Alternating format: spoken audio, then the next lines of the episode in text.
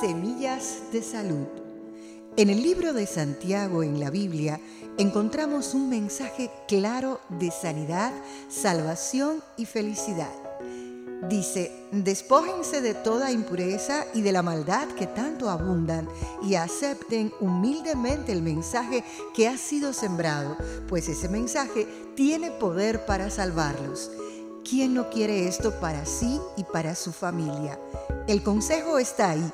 No demoremos en tomarlo. En la medida que mantenemos esa esperanza viva a través de la meditación y tiempo con Dios, adquirimos poder para tomar acción y comenzamos a pensar en formas creativas para solucionar problemas. Hoy decida dar un salto en su camino y ponga una sonrisa en su cara. No importa lo que esté enfrentando, pídale a Dios sabiduría para superar todo lo que venga a su vida.